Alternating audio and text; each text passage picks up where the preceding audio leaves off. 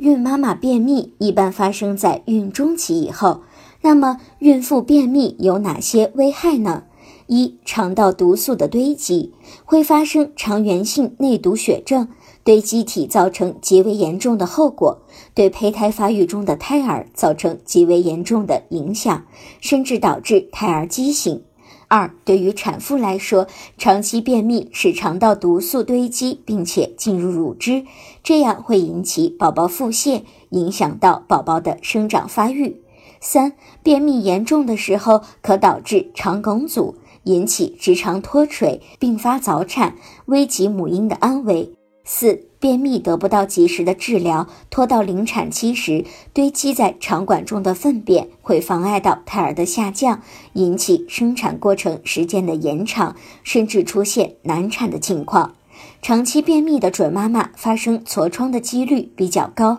一般皮肤较为粗糙，容易产生蝴蝶斑。如果您在备孕、怀孕到分娩的过程中遇到任何问题，欢迎通过十月呵护微信公众账号告诉我们，这里会有三甲医院妇产科医生为您解答。十月呵护，期待与您下期见面。